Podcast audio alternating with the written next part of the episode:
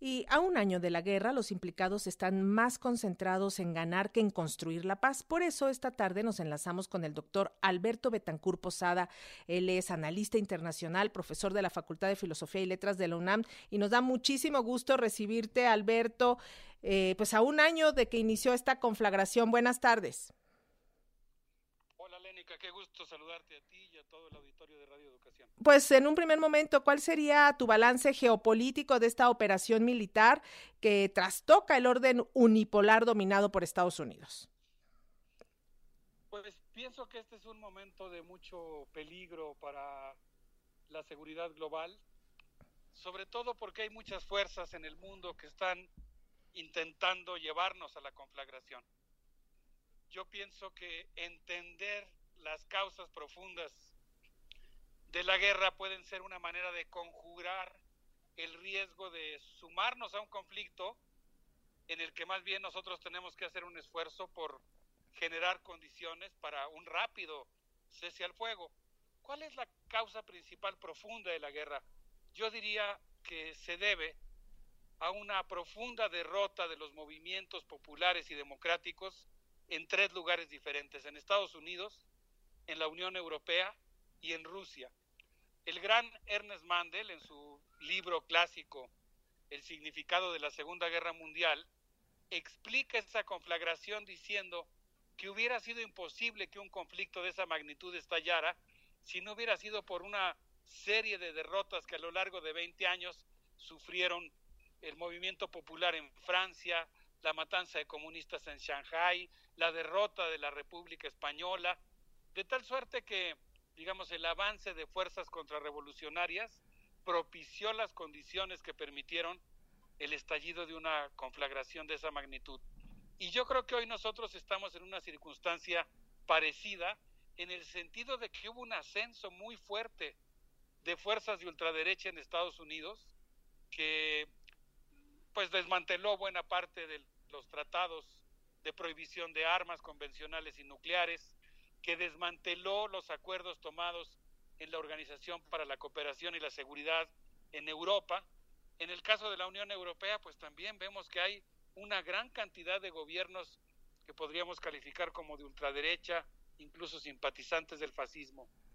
Pero también en Rusia, también en Rusia yo diría que hubo un movimiento hacia la derecha, un regreso a la iconografía aristocrática, una peligrosa alianza entre el gobierno de la Federación Rusa y la Iglesia Ortodoxa Rusa, de tal manera que ahí también se está viviendo pues un, un movimiento hacia la derecha.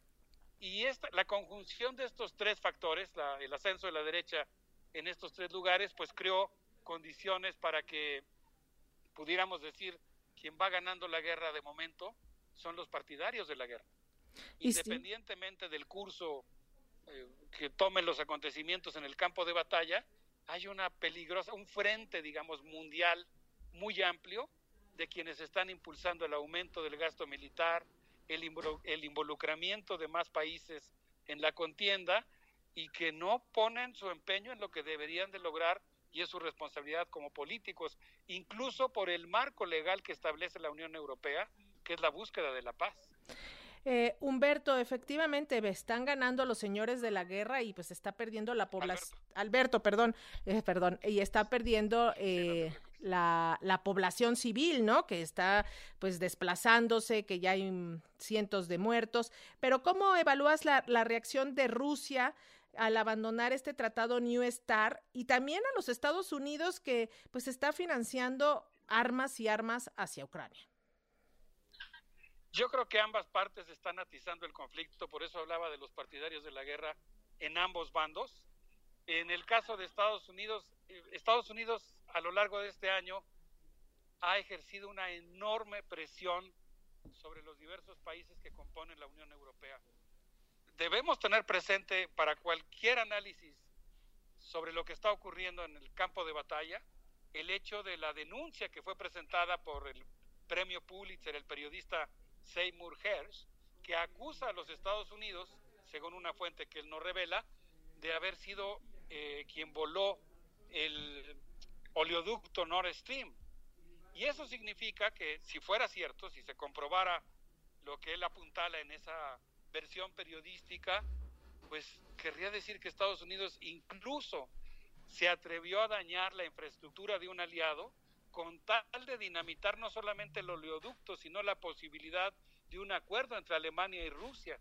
Lo que dinamitó fue la posibilidad de la conformación de una gran Europa, la posibilidad de lo que en un primer momento había sido abrazado por Olaf Scholz como la, búsqueda de una salida negociada al conflicto. Digamos que lo que se dinamitó fue además del oleoducto que permitía que Alemania recibiera los energéticos que iba a redistribuir a 14 países de Europa, también se, se, se dilapidó, se dinamitó, digamos, la posibilidad de un acuerdo de paz. Y ahora Rusia que responde con esta, este abandono del Tratado Star 3, pues eh, digamos insiste en la línea de poner en el tablero de juego de una manera verdaderamente peligrosa eh, el hecho de regresar a un proceso más acelerado de renovación de los arsenales nucleares. Esta es una guerra de nuevo tipo en la que todo el tiempo ha estado presente la posibilidad del escalamiento del conflicto al uso de armas nucleares. Y en ese sentido, pues yo creo que es muy importante que nuestro país persista en su política en favor del desarme nuclear, en favor de la paz, y que acompañe todas las iniciativas que vayan encaminadas a desmantelar eh, el conflicto. A mí me ha parecido muy interesante el hecho de que en las últimas semanas el nuevo ministro de Relaciones Exteriores de China, Wang Yi, haya visitado, haya tenido una reunión con el ministro de Relaciones Exteriores de Ucrania, un hecho al que casi no se le ha dado difusión, pero que ya fue confirmado por el propio ministro de, Relaciones Exteriores de Ucrania y haya visitado Moscú.